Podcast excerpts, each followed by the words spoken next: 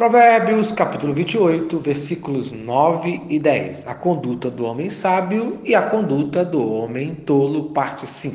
O sábio ensina que Deus não ouve a oração do homem tolo. Em nono lugar, Deus ouve a oração do homem sábio e ignora a oração do homem tolo. Versículo 9.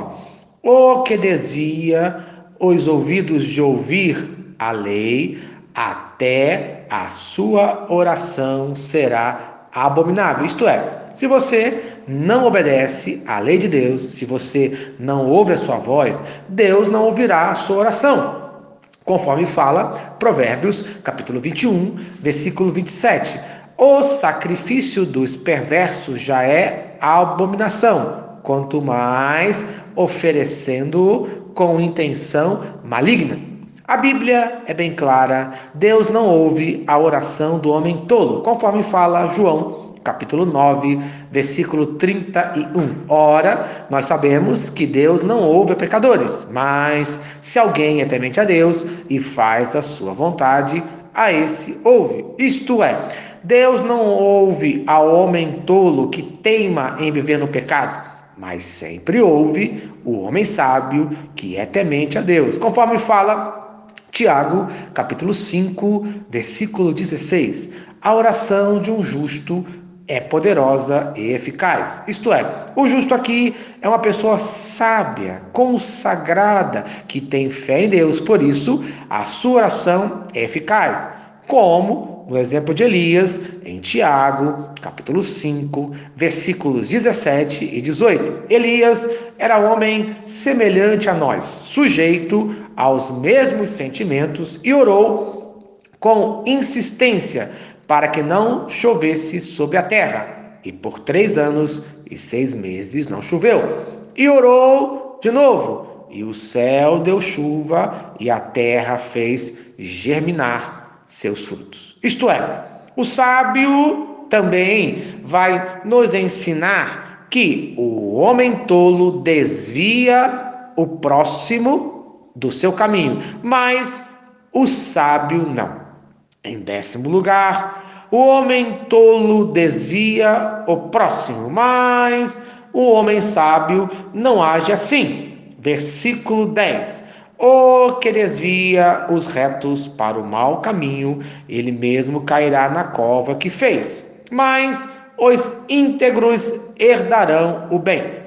Isto é, o que corrompe cairá na mesma armadilha, cometerá o mesmo erro. Já o que não age assim, o homem honesto, terá uma grande recompensa. Temos aqui o homem que corrompe, conforme fala Provérbios, capítulo 1, versículo 10. Filho meu, se os pecadores querem seduzir-te, não o consintas. O sábio não permite se corromper. O homem tolo se corrompe e leva outros à corrupção. Mas o seu fim é cair na sua própria armadilha, conforme fala Provérbios, capítulo 26, versículo 27. Quem faz uma cova, nela cairá. Se alguém rola uma pedra, esta rolará de volta sobre ele. Isto é, sua maldade naturalmente voltará contra ele, conforme fala o Salmo, capítulo 7, versículo 16. Sua maldade se voltará contra ele, sua violência cairá sobre a sua própria cabeça. Temos também o homem sábio, o que não se corrompe, conforme Provérbios capítulo 2, versículo 7. O Senhor reserva o bom senso para o justo, como um escudo protege quem anda com integridade. Isto é, esse homem, por suas boas atitudes, receberá uma boa recompensa, conforme Provérbios, capítulo 3, versículo 35. A honra e herança dos sábios, mas o Senhor expõe os tolos ao ridículo. Amém. Então, o servo de Deus deve fazer o quê? Conforme Hebreus, capítulo 6, versículo 12. De modo que vocês não se tornem negligentes, mas imitem aqueles que, por meio da fé e da paciência, recebem a herança prometida. Amém. Então, no dia de hoje, seja sábio, obedeça a Deus e você será abençoado no nome de Jesus. Amém. Se esta mensagem abençoa a sua vida, compartilhe com quem você ama. Vamos orar? Senhor Deus, obrigado por mais um dia de vida.